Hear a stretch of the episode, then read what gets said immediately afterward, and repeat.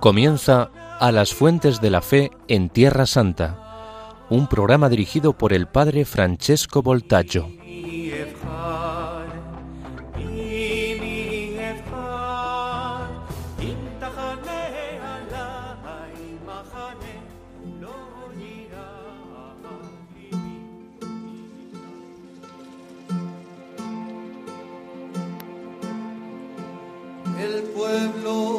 Caminaba en las tinieblas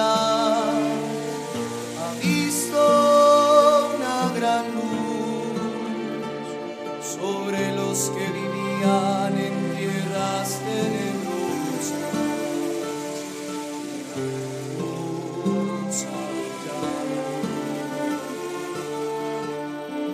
Has acrecentado el gozo hiciste grande alegría, como se alegran durante la.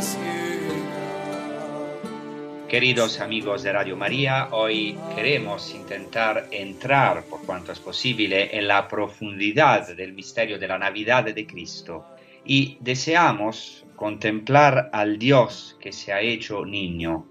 En Belén especialmente resulta evidente cómo la fe cristiana está sólidamente fundada en la historia, en la geografía. Aquí Dios, en Belén Dios se ha hecho carne, se ha hecho historia y geografía. Y esta es precisamente la maravilla de la Navidad, el asombro que celebramos cada año ante, podemos decir así, el vertigo de Belén.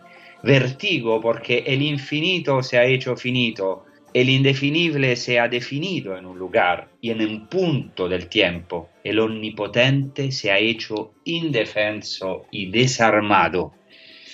El Evangelio no, es- no especifica que Jesús haya nacido en una gruta, pero narra que María lo acostó en un pesebre. Luca 2.7. No obstante, la tradición cristiana antigua ha identificado una gruta de Belén como el lugar del nacimiento del Señor. Y esto es impresionante, la gruta, no solamente el pesebre, sino también la gruta. El Señor, aún permaneciendo Dios, se ha vaciado, esto es el símbolo de la gruta, se ha vaciado con el fin de colmar nuestro vacío profundo, simbolizado por la gruta. Y esto es el misterio de la Santa Gruta de Belén, que todavía hoy podemos visitar en Tierra Santa, en Belén. Gruta que los primeros judíos cristianos han llamado gruta luminosa, porque Cristo, luz del mundo, ha entrado en las cavernas más oscuras del hombre, en nuestras cavernas más profundas, en nuestros vacíos y podemos decir en el pesebre de cada hombre. Porque en definitiva el pesebre es símbolo del hombre mismo, de todos nosotros, de cada uno de nosotros, de nuestros vacíos, en los cuales Dios ha penetrado para llenarlos de su plenitud. No por casualidad, como he dicho, los primeros judíos cristianos llamaban a esta gruta, Santa Gruta de Belén, la gruta luminosa y llamaban a Cristo el pleroma en griego, o sea, la plenitud, o como recitan las odas de Salomón, la plenitud de los mundos o de los siglos, porque Jesucristo con su kenosis, en griego kenosis quiere decir literalmente eh, eh, vaciamiento, o sea, que se ha vaciado, Dios que se ha vaciado, la acción de vaciarse, con su kenosis, Jesús vaciándose nos ha colmado de su pleroma, de su plenitud.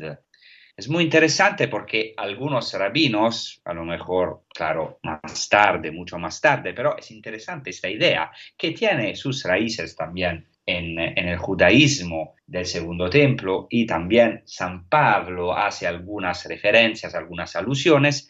Algunos rabinos, muchos más tarde, decía, han teorizado que Dios, al crear el mundo, aún estando presente en todo, se ha como retirado y no, no lo ha llenado de su plenitud para dejar espacio al mundo, al hombre y a su libertad.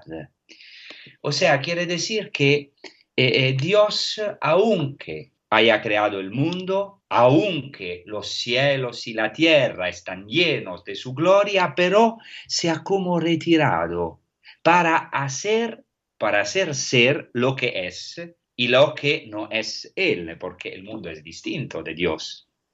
Esta idea o esta doctrina después se ha denominado en el judaísmo, especialmente en el judaísmo místico, tzimtzum, retracción de Dios. Esta idea, aunque puede ser en algunos aspectos peligrosa, ahora no me voy a alargar en esto, pero remarca, esta idea remarca que la humildad de Dios que se ha manifestado en la encarnación con Jesucristo, esta humildad ya está presente en la creación, puesto que Dios por amor se retira, hace ser lo que es.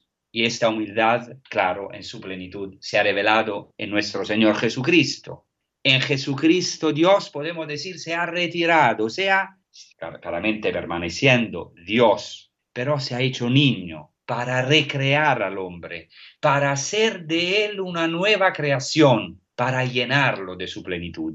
Y la liturgia bizantina, por ejemplo, resalta con asombro este misterio cuando canta así, y cito, Dios privado de carne se encarna y el que no tiene principio comienza. El que está lleno ahora se vacía naciendo de la Virgen en una pequeña gruta. Como recién nacido es amamantado el que nutre a todo lo que respira. Esta es una paradoja, la gran paradoja de la Navidad, que se realiza precisamente en la gruta el que es la plenitud se ha vaciado y ha llenado así, así nuestro vacío, el vacío de nuestra gruta.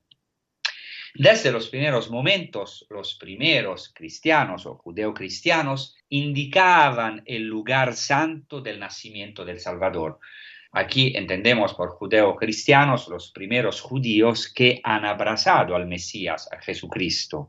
Y entonces los judíos locales que habían abrazado a Jesucristo indicaban el lugar santo del nacimiento del Salvador. Tenemos varios testimonios literarios que, junto con los testimonios arqueológicos, atestiguan la autenticidad de la gruta que hoy, justamente hasta hoy, es venerada por los cristianos de las distintas confesiones.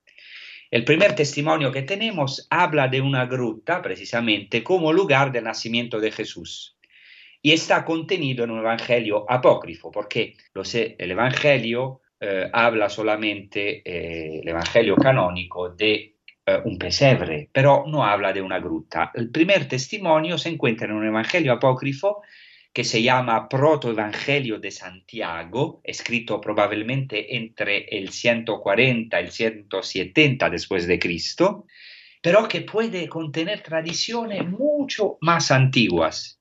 Cuidado que aunque sea un evangelio apócrifo, entonces no es palabra de Dios, no es una palabra canónica, inspirada, quiere decir, por el Espíritu Santo, pero es un evangelio ortodoxo, o sea, quiere decir directa doctrina, porque, para dar solamente un ejemplo, afirma ya con claridad, fijaos, desde el comienzo, estamos en el segundo siglo, pero con tradiciones mucho más antiguas, ya se afirma con claridad la virginidad perpetua de la Virgen María, antes, durante y después del parto. No es una idea posterior. Y precisamente en ese Evangelio, el protoevangelio de Santiago, em, se narra que en el viaje de Jerusalén a Belén, en mitad del camino, José, San José, encontró una gruta y allí llevó a María. Dejó junto a esta gruta sus hijos, que es muy claro este evangelio, son fruto de un matrimonio anterior, antes de que San José se quedase viudo y después tomó por esposa a María. Entonces, son, esto ya he dicho, está totalmente preservada la virginidad de María. Entonces, el Evangelio dice que San José dejó junto a la gruta a sus hijos, a sus hijos, y salió a buscar una partera judía en la región de Belén. Y es muy interesante porque eh, fijaos cómo este protoevangelio que ha inspirado la tradición iconográfica cristiana, también nuestra fe, porque conocemos el nombre de los padres de la Virgen María, Joaquín y Ana, los santos Joaquín y Ana, exactamente por este evangelio apócrifo. Y, este evangelio, como vamos a ver, ha inspirado también eh, la, la representación del Belén, de la Navidad, porque dice así, cuenta el protoevangelio de Santiago el instante del nacimiento de Jesús en el recuerdo de San José y así dice, y cito, yo José caminaba y no caminaba, miré el aire y vi el aire lleno de asombro, miré hacia la bóveda del cielo y la vi firme e inmóviles a los pájaros del cielo. Miré hacia la tierra y vi una vasija depuesta y unos obreros agachados con las manos en la vasija. Pero los que masticaban no masticaban, los que tomaban alimento no lo levantaban de la vasija, los que se lo llevaban a la boca no se lo llevaban, los rostros de todos miraban hacia arriba, y las ovejas al ser empujadas hacia, hacia adelante se quedaban paradas. El pastor levantó la mano para golpearlas, pero su mano se detuvo en el aire. Miré a la corriente del río y vi las bocas de los cabritos apoyadas sobre el agua, pero no bebían. Después, en un instante, todas las cosas volvieron a su curso. ¿Por qué este largo relato? ¿Qué quiere decir? Quiere decir que ante la gruta, en el instante del nacimiento del Salvador, todo se detiene en un asombro universal, parece de ver el Belén. Y si seguimos en la narración, se ve como después de que San José encontró la partera y la estaba conduciendo donde la Santa Virgen María, los dos se pararon en el lugar de la gruta y he aquí que una nube resplandeciente cubría la gruta. Después la nube se retiró de la gruta y en la gruta apareció una gran luz que los ojos no podían soportar. Poco después la luz fue disminuyendo hasta que apareció el niño. Así narra el proto-evangelio de Santiago. Entonces habla de una gruta luminosa, de la nube de gloria que cubre la gruta. Esto es un tema típico de la tradición judía, porque la nube de gloria indica que la Shekhinah, quiere decir la presencia divina, la morada misma de Dios, llena la gruta y ahora esta presencia total llena de, Dios es claramente Jesucristo. Entonces ahora vamos a reflexionar, a meditar en esta maravilla de nuestro Dios que viene, de nuestro Rey que viene, en nuestro Señor Jesucristo, en una gruta con un canto es un villancico, ya viene mi Dios, ya viene mi Rey, adaptado por Kiko Arguello y ejecutado por algunos hermanos del camino neocatecumenal de Bolivia. Gracias.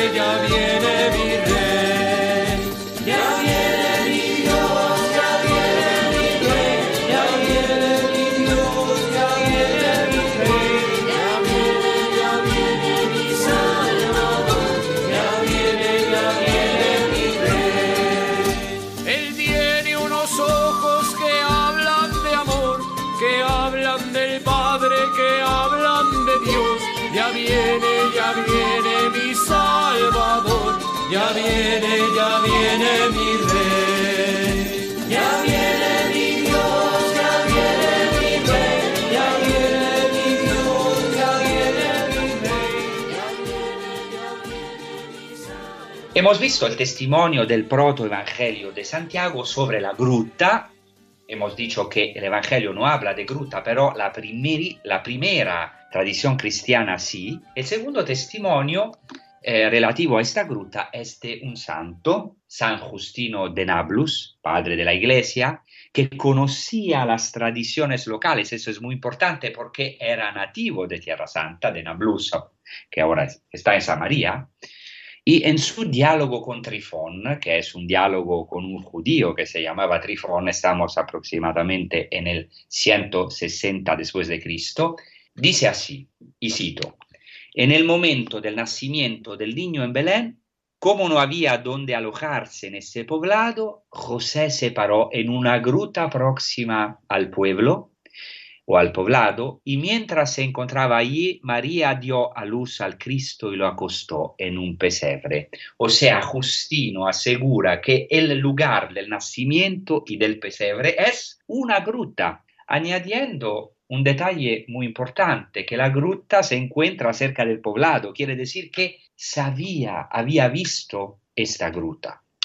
Después hay un testimonio de unos 100 años más tarde que eh, nos lo ofrece Orígenes, gran escritor cristiano, uno de los más grandes escritores cristianos, que ha vivido muchos años o varios años en Tierra Santa y entonces conoce él también las tradiciones locales, dice así, y cito, Conforme a la narración evangélica del nacimiento, se muestra la gruta de Belén, donde ha nacido, y en la gruta un pesebre donde fue recostado. Y todo esto es notorio en aquellos lugares, también al que es extraño a la fe, que en aquella gruta ha visto la luz, aquel que es adorado y admirado por los cristianos.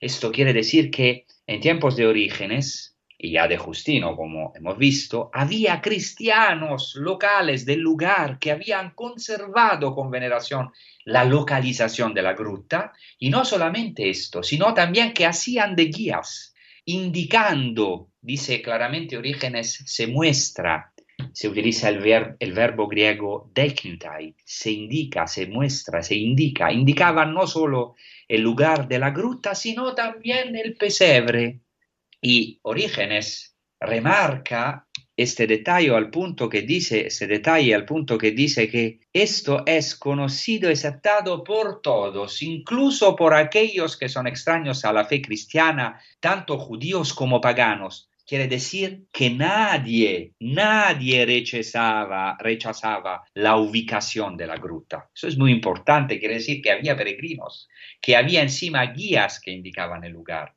que los cristianos o los judeocristianos desde los primeros momentos han guardado eh, esta gruta como un tesoro inestimable y también el pesebre al interior de la gruta.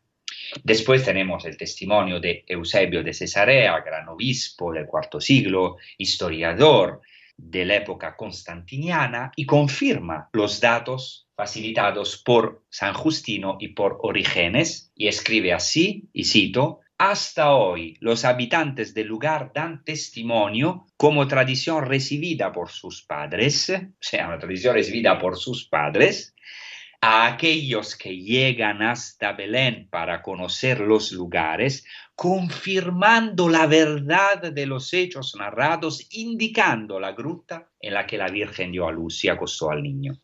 O sea, Eusebio de Cesarea relata que en el lugar de la gruta, eh, que el lugar de la gruta se indicaba y era tradición recibida por los padres y dice más aún que fue allá erigida una basílica por iniciativa de Santa Elena y de su hijo Constantino y todavía hoy podemos ver los restos arqueológicos de esta maravillosa basílica bizantina, por ejemplo los mosaicos bajo del suelo.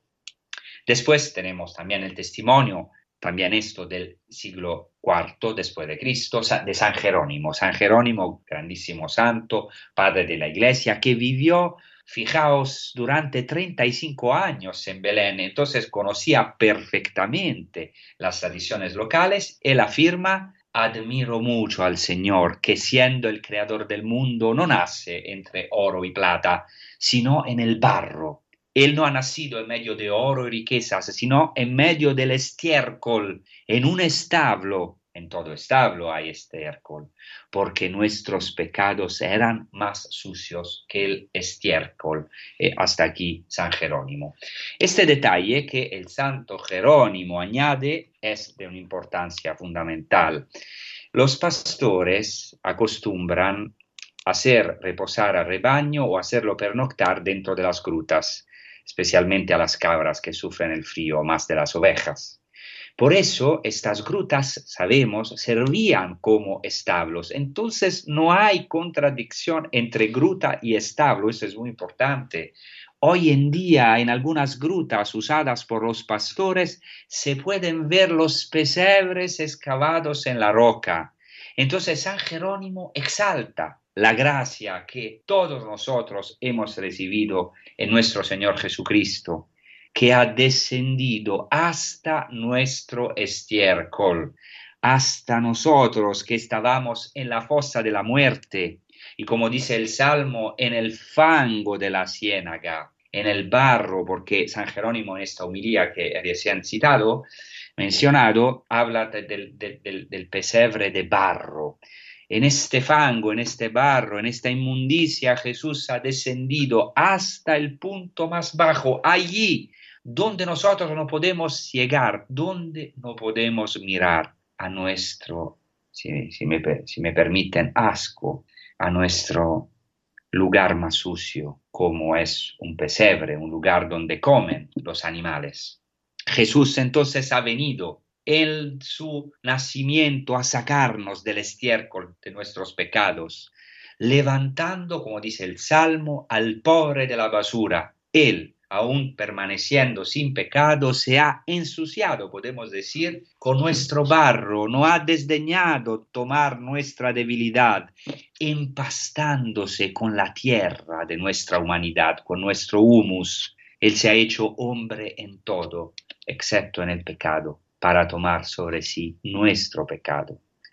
Después, en el año 570, un peregrino anónimo italiano de Plasencia nos deja una relación preciosísima de su itinerario y declara sobre Belén, y cito, Belén es un lugar de máximo esplendor. Allí hay muchos siervos de Dios, quiere decir monjes o gente que se ha consagrado a vivir allá. Y sigue así el anónimo de Plasencia, en la gruta donde nació el Señor se encuentra el pesebre, adornado con objetos de oro y de plata. Hay lámparas encendidas día y noche. La entrada de la gruta es verdaderamente estrecha. Este peregrino anónimo entonces está admirado por la estrechura de la entrada de la gruta. Es muy interesante. Dice que la entrada de la gruta es verdaderamente estrecha como es hoy. Y es muy interesante que actualmente no solamente la entrada a la gruta, sino la entrada a la Basílica de la Natividad se hace a través de una puerta baja y estrecha, como sabe, a lo mejor eh, vosotros sabéis, los que han venido en, de peregrinación, saben muy bien, una puerta baja y estrecha que se denomina puerta de la humildad, porque todos nosotros tenemos que hacernos pequeños y inclinarnos, una cosa que no nos gusta nunca, inclinarnos para pasar a través de esta puerta de la humildad. Todas las personas tienen que inclinarse para entrar en el lugar de la natividad, así como Dios mismo se ha inclinado, haciéndose el último de todos. Entonces Jesucristo ha entrado. Esa es la buena nueva de la Navidad. Ha entrado en lo que es angosto, en nuestras angustias y estrecheces más profundas, allí donde nosotros no podemos entrar. El que ha dicho entrad por la puerta estrecha en el sermón de la montaña, ha decidido entrar por la puerta estrecha de la encarnación. Y así podemos decir, bendita tú, ciudad santa de Belén, porque has visto la maravilla, has visto al Dios niño, un Dios que se hace pequeño, que entra por mí y por ti, por esta puerta estrecha, la puerta de la humildad. Dios está allá, está oculto, oculto en una gruta, oculto en nosotros, escondido, secreto, oculto, profundísimo, como canta la liturgia bizantina de la Navi- Na- Navidad con el gran poeta y santo romano el Meloda que dice así, que exclama con asombro que ha encontrado, dice literalmente, es maravillosa esta frase, ha encontrado las delicias en un lugar oculto, o sea, en la gruta. Entonces, el escondimiento de Dios, su descendimiento, su kenosis en la gruta, es una palabra de gran fuerza para nosotros, que a menudo no aceptamos eh, quedar escondidos, ni tampoco inclinar la cabeza ante los acontecimientos de la vida, de la historia y ante sobre todo a los demás. Pero el único camino, el verdadero camino al reino de los cielos es el de hacerse pequeños y humildes, aceptar ser considerado sin importancia, el Mesías mismo, nuestro Señor Jesucristo, ha aceptado permanecer oculto y que se le considerase un hombre fracasado y sin importancia, ser rechazado desde el primer momento de su existencia, o sea, en Belén.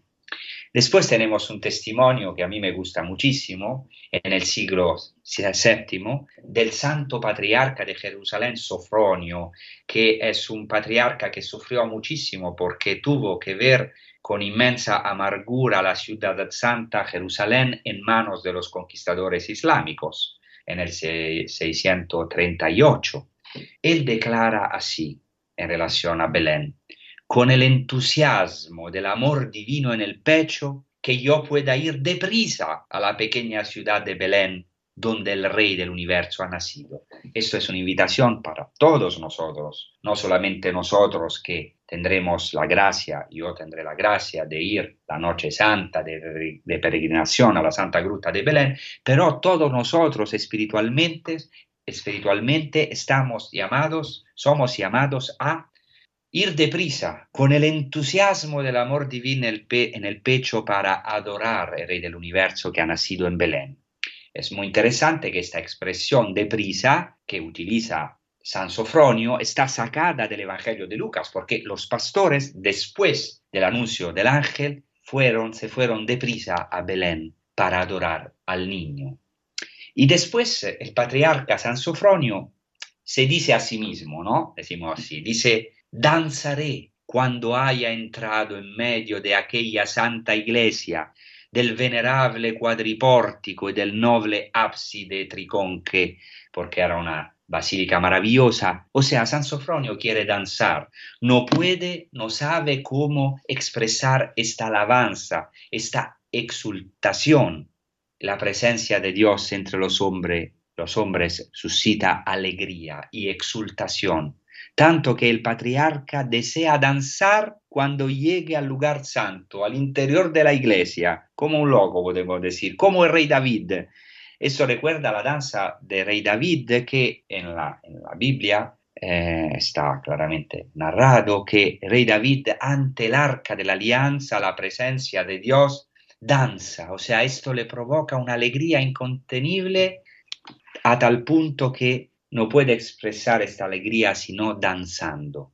Y así el patriarca Sofronio, y así nosotros tenemos que danzar en frente de un Dios que se hizo pequeño, que se hizo nada para todos nosotros. Por eso ahora vamos a escuchar un canto tradicional de Navidad en inglés, Joy to the World, y las primeras palabras ejecu ejecu ejecutado por The Petersens, que es una familia cristiana que eh, este canto dice, digo solamente eh, la primera parte, alegría para el mundo, alegría para el mundo, alegría para el mundo.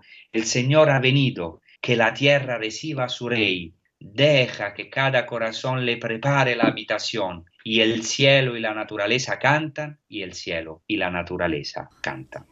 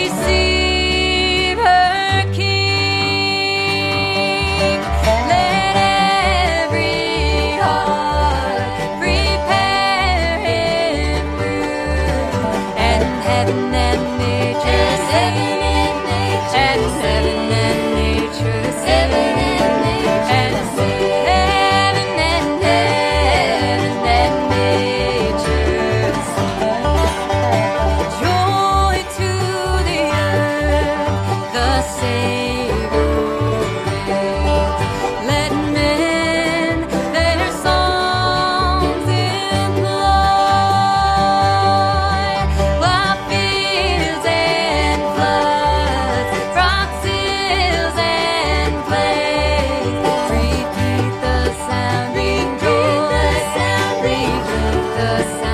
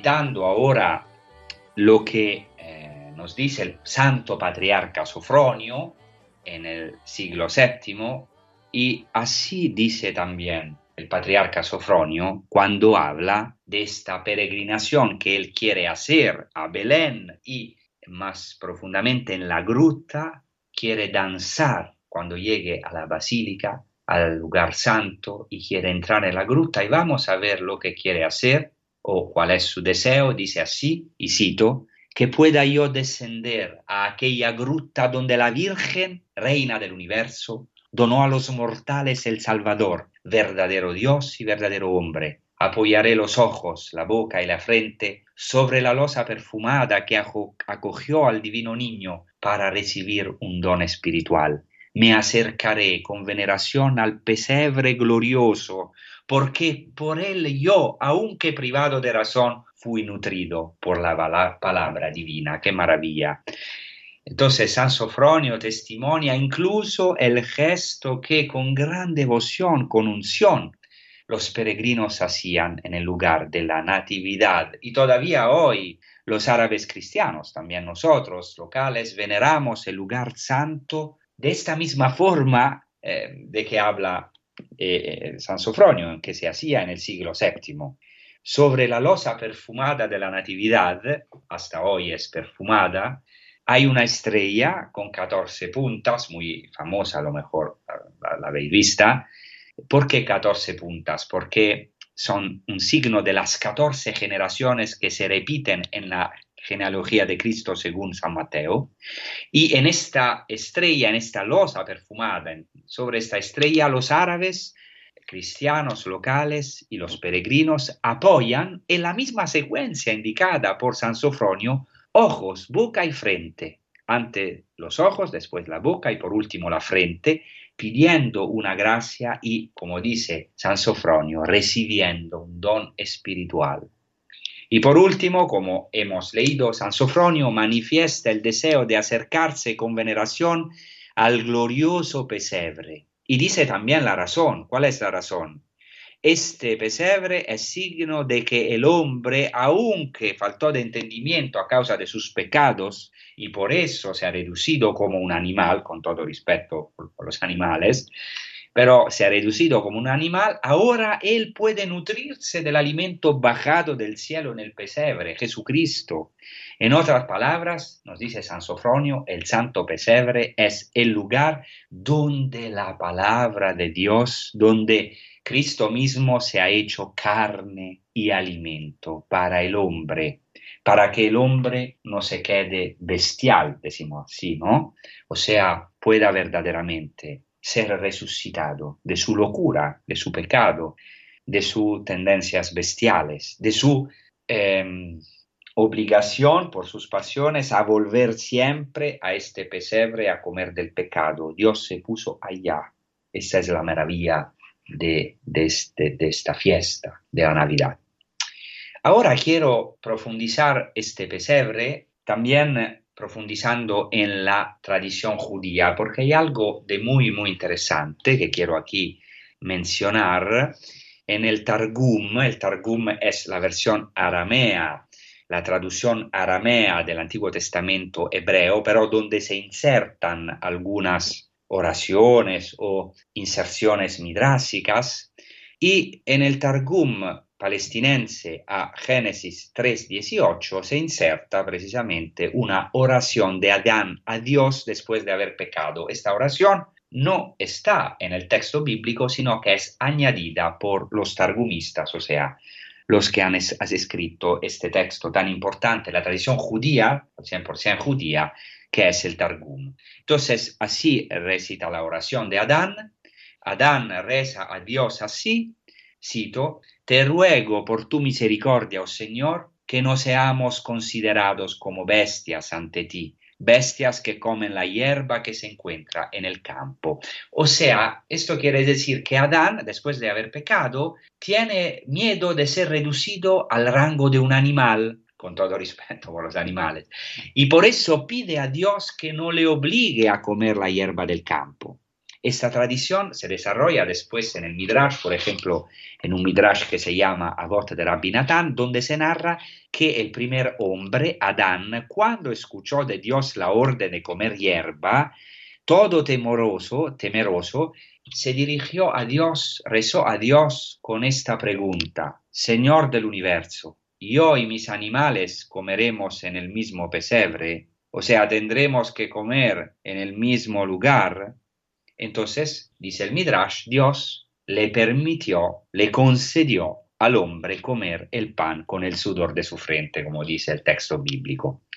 Interesante que la misma tradición se repite en el Talmud, que recoge las tradiciones de los primeros rabinos, que es un texto normativo para los judíos, y que afirma que cuando Adán oyó esta sentencia divina eh, de comer la hierba campestre, de que habla precisamente Génesis 3.18, empezó a llorar y a decir así, Señor del universo, yo y mi asno, y mi asno, interesante el asno, ¿eh? yo y mi asno comeremos por tanto en el mismo pesebre. La tradición cristiana y también la tradición patrística ha tomado este elemento de la tradición judía.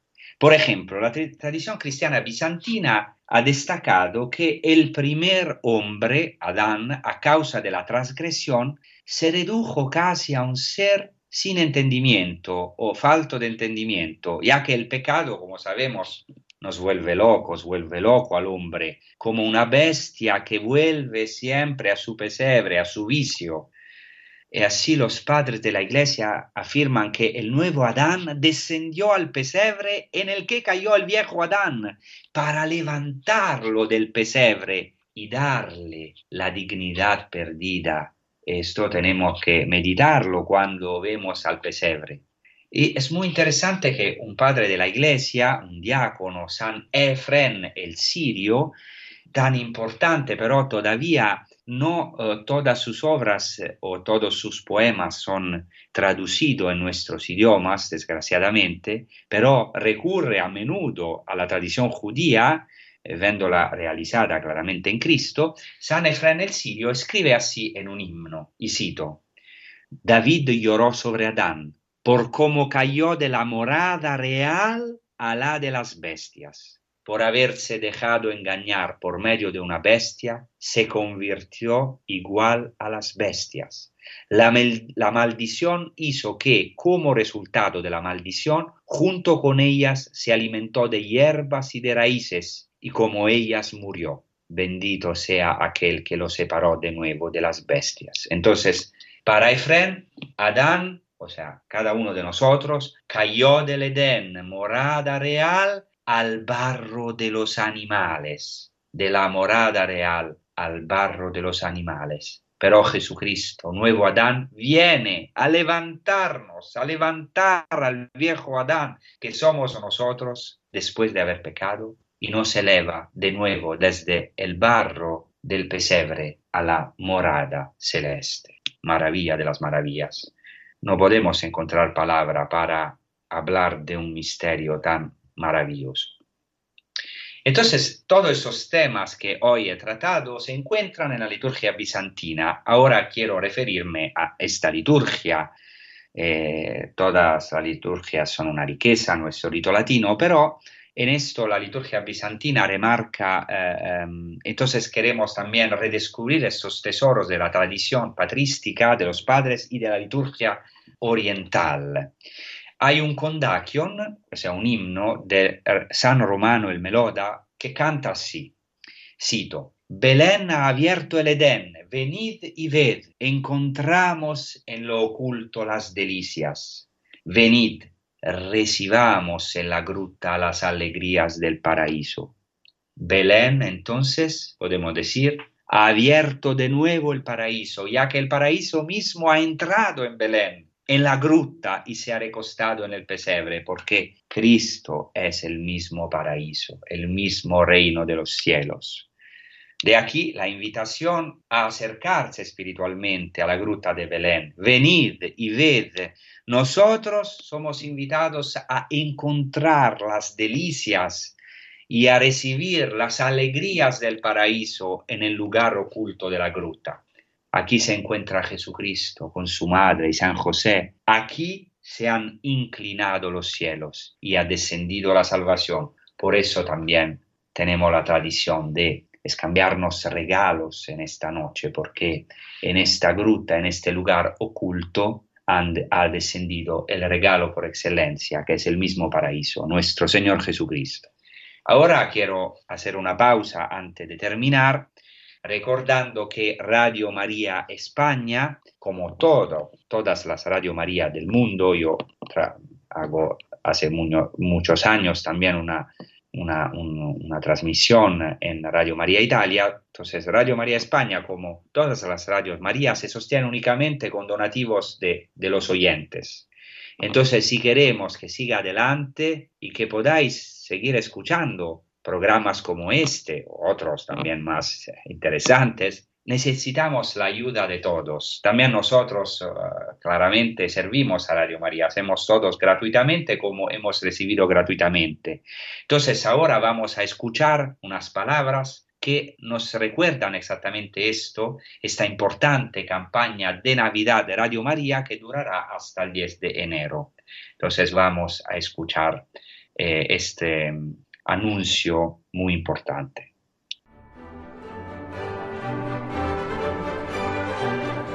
Os doy una buena noticia, una gran alegría, que lo será para todo el pueblo. Os ha nacido hoy un Salvador, el Mesías, el Señor, en la ciudad de David. Y esto servirá de señal. Encontraréis un niño envuelto en pañales y acostado en un pesebre. Este mensaje que anunciaron los ángeles en Belén es también la buena noticia que transmite Radio María gracias a mucha gente buena que aporta su oración, sacrificios, voluntariado, donativos. Para poder seguir haciéndolo un año más, esperamos seguir contando con tu ayuda. Magos o pastores, ricos o pobres, niños, jóvenes o mayores, todos podemos colaborar de alguna manera. Puedes informarte de cómo hacerlo llamando al 91 822 8010 o entrando en nuestra página web radiomaria.es para seguir anunciando y deseando a todos una santa y feliz Navidad.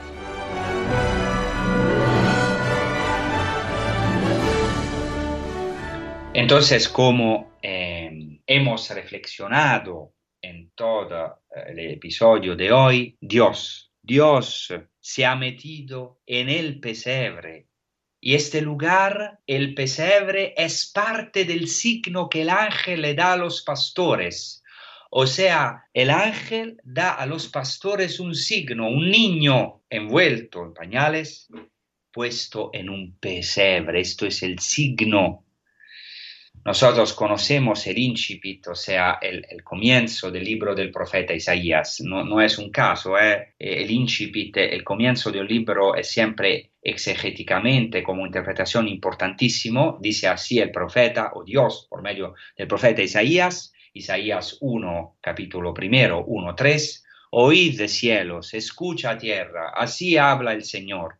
Hijos crié y saqué adelante, pero ellos se rebelaron contra mí. Conoce el buey a su dueño y el asno el presebre de su amo, pero Israel no conoce y mi pueblo no discierne. Isaías afirma aquí de parte del Señor que el pueblo se ha convertido en peor que el buey y el asno, ya que mientras los dos animales reconocen el pesebre de su Señor, su pueblo no comprende. Este pueblo somos nosotros, somos cada uno de nosotros. Para nosotros, Dios mismo se pone en el pesebre para mirarnos desde abajo. Dios mismo en Jesucristo nos ha mirado desde abajo, desde el pesebre. Y aquí contemplamos el rostro de Dios, allá puesto en un pesebre. Jesucristo ha descendido allá hasta hacerse maldición por nosotros, hasta ponerse en, el último lugar, aquel lugar que nadie quiere ocupar, un lugar donde comen los animales. Cristo se ha manifestado entre los dos animales. Hemos escuchado, hay todo un significado muy profundo, ahora no me voy a alargar, pero del buey y el asno. Son muy importantes en la tradición judía. Es muy interesante que también en el libro del profeta Habacuc, la 70, que es la traducción griega del Antiguo Testamento hebreo, en el capítulo 3, tercero al versículo 2, añade algo que ha inspirado exactamente estos dos animales en el pesebre, junto con Isaías, el buey y. Dice así esta inserción de la 70, te manifestarás, en, o sea, está hablando de Dios, te manifestarás en medio de dos animales. Cuando estén próximos los años serás conocido, cuando llegue, al, llegue el tiempo te manifestarás. Entonces Dios mismo tiene que manifestarse en medio de dos animales, según la tradición griega del profeta Habacuc. Es muy interesante que un texto de la liturgia bizantina atribuido a Juan el monje, ofrece una genial interpretación del pesebre y de estos dos animales. Dice así, incomprensible el misterio que hoy se realiza en Belén. El invisible es visto. Aquel que no tiene carne se encarna. El verbo asume cuerpo y aquel que es se convierte en aquel que no era.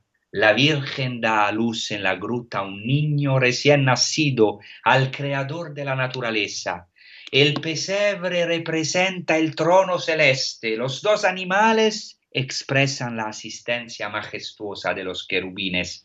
Es un texto impresionante de una profundidad que no sé explicar, pero lo intento. En el arca de la alianza Dios estaba presente entre los dos querubines que estaban uno frente al otro y los judíos remarcan que Dios aparece en medio de los querubines en un lugar vacío, en medio de los querubines, allá en el vacío aparece, Dios, está Dios en el santo de los santos, en la, en la arca de la alianza, en medio de los querubines, cuyos rostros estaban uno frente al otro como testimonio de que Dios está presente allí donde se reconoce el rostro del otro, el rostro del hermano, allí donde podemos decir existe la comunión. Dios entonces estaba presente invisiblemente entre los dos querubines de oro en el arca de la alianza y ahora, dice la liturgia bizantina, está presente visiblemente entre los dos animales, entre el asno y el buey. El buey. ¿Qué quiere decir? Lo dice ¿no? este texto de la liturgia bizantina de una forma maravillosa, quiere decir que, cuidado, el pesebre se convierte en el trono celeste. Por eso en un otro texto de la liturgia bizantina se canta, el cielo te ha traído la primicia de las gentes, a ti niño que yaces en un pesebre. ¿Qué hay más miserable que una gruta? ¿Qué cosa más humilde que unas vendas? Pero es aquí donde resplandecía la riqueza de tu divinidad. Señor, gloria a ti. ¿Cuáles, ¿Cuáles son las consecuencias para nuestra vida de todo esto? Que nuestra pobreza es el trono de Dios, es el lugar donde resplandece, resplandece la riqueza de la divinidad de Cristo. Por consiguiente, no somos nosotros lo que tenemos que colmar nuestros propios vacíos porque en nuestras zonas oscuras, en nuestro pesebre, tal cual, en medio de los animales, como los animales, donde nosotros estamos obligados a volver para llenar nuestros vacías, vacíos, allá se ha puesto Cristo. Ahora en dicho pesebre, en vez de nuestra suciedad, encontramos el rostro de Dios que nos ama, que se ha hecho un niño pequeño, que se lo acogemos ilumina las profundidades de nuestra alma. Ahora podemos entrar sin miedo, sin miedo en las profundidades de nosotros mismos y allá encontrar la luz de Cristo, luz y plenitud que ilumina nuestra gruta, nuestra gruta, disculpen, y que llena nuestros vacíos. Claramente, a pesar de los sentimientos que el nacimiento suscita en nosotros desde niños, el pesebre es un lugar que también suscita rechazo. Y en este pesebre que somos nosotros, podemos decir sucio y maloliente, Dios se ha recostado. El pesebre se convierte en el trono mismo de Dios. Por eso dice San Pablo, Santo es el templo de Dios que sois vosotros. Entonces Belén nos dice que no tenemos que tener miedo de nuestra humanidad, porque Dios ha elegido este trono pobre, mísero, un lugar repugnante, el pesebre, o sea, nuestra humanidad. en el pesebre ya está prefigurada la cruz de Cristo, la cruz gloriosa, trono donde Jesucristo reina. Nosotros somos el pesebre, sí, nosotros somos el trono de Dios.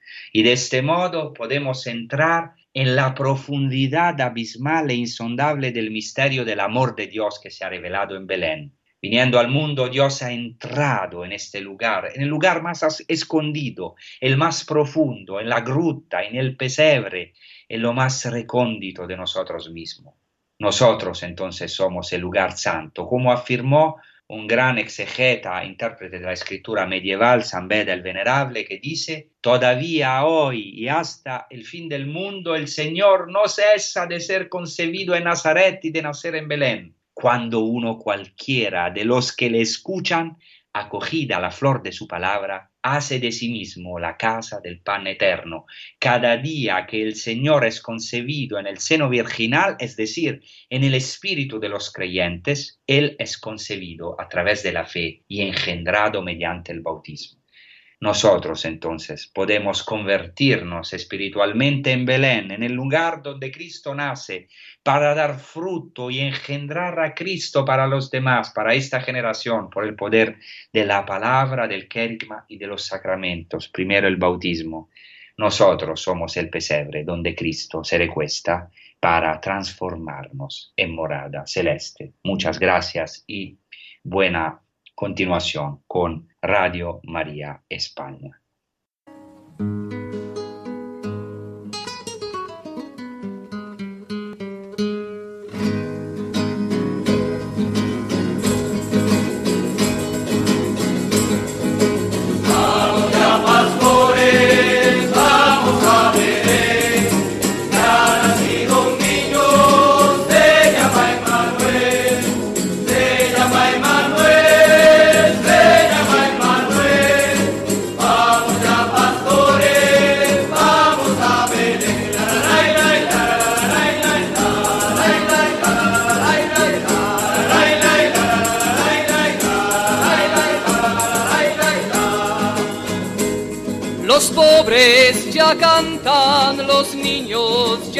Ríen.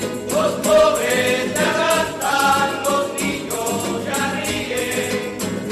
Alegría, Alegría, alegría, alegría, alegría.